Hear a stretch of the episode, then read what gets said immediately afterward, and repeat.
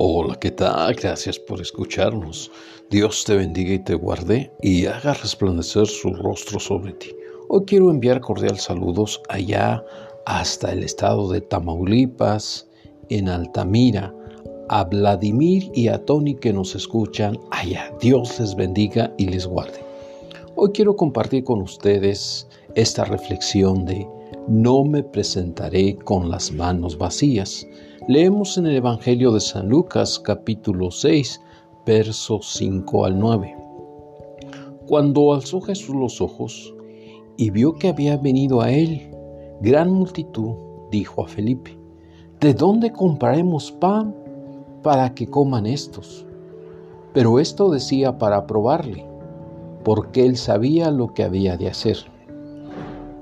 Uno de sus discípulos, Andrés, hermano de Simón Pedro, le dijo, Aquí está un muchacho que tiene cinco panes de cebada y dos pececillos. ¿Mas qué es esto para tantos? Este muchacho conocía bien la ley de Dios y no se presentó ante Jesús con las manos vacías, sino que presentó lo que llevaba, cinco panes y dos pececillos. Leemos en el libro de Deuteronomio capítulo 16 versos 16 y 17. Y ninguno se presentará delante de Jehová con las manos vacías, cada uno con la ofrenda de su mano, conforme a la bendición que el Señor tu Dios te hubiere dado.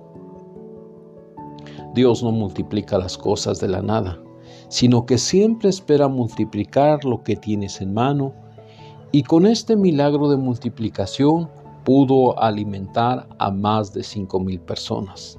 Déjame te cuento una historia. En cierta ocasión llegaron visitas a un rancho. Era la familia de la mujer que vivía ahí. Esta mujer era muy ávara y no le gustaba compartir nada. Sus familiares tenían necesidad y fueron a visitarla con el propósito que les compartiera un poco de lo mucho que tenía. Ellos le dijeron, si tuvieres cinco guajolotes, ¿nos regalarías uno? Ella contestó, si los tuviera, claro que sí, pero solo tengo cuatro. Otra vez le preguntaron, si tuvieras diez gallinas, ¿nos regalarías dos? Ella contestó, si las tuviera así, pero solamente tengo nueve. Por última vez le preguntaron, si tuvieras veinte costales de maíz, ¿nos regalarías cinco? Ella dijo, claro, les regalaría cinco, pero solo tengo 19 costales. Después de mediodía de visita, los familiares se retiraron sin que ella les pudiera compartir algo. A veces prometemos lo que no tenemos porque no estamos dispuestos a compartir. La avaricia nos ciega los ojos para no ver la necesidad de los demás. No debemos tener un corazón mezquino pues a Dios no le agrada esto. No esperes tener mucho para compartir. Este muchacho compartió todo lo que tenía y su ganancia fue doce cestas de pedazos de los cinco panes de cebada que sobraron a los que habían comido. Lo leemos en el Evangelio de San Juan capítulo 6 verso 13. Oremos.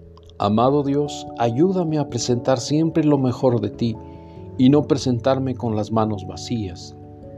Quiero siempre compartir con el necesitado y librarme de toda avaricia.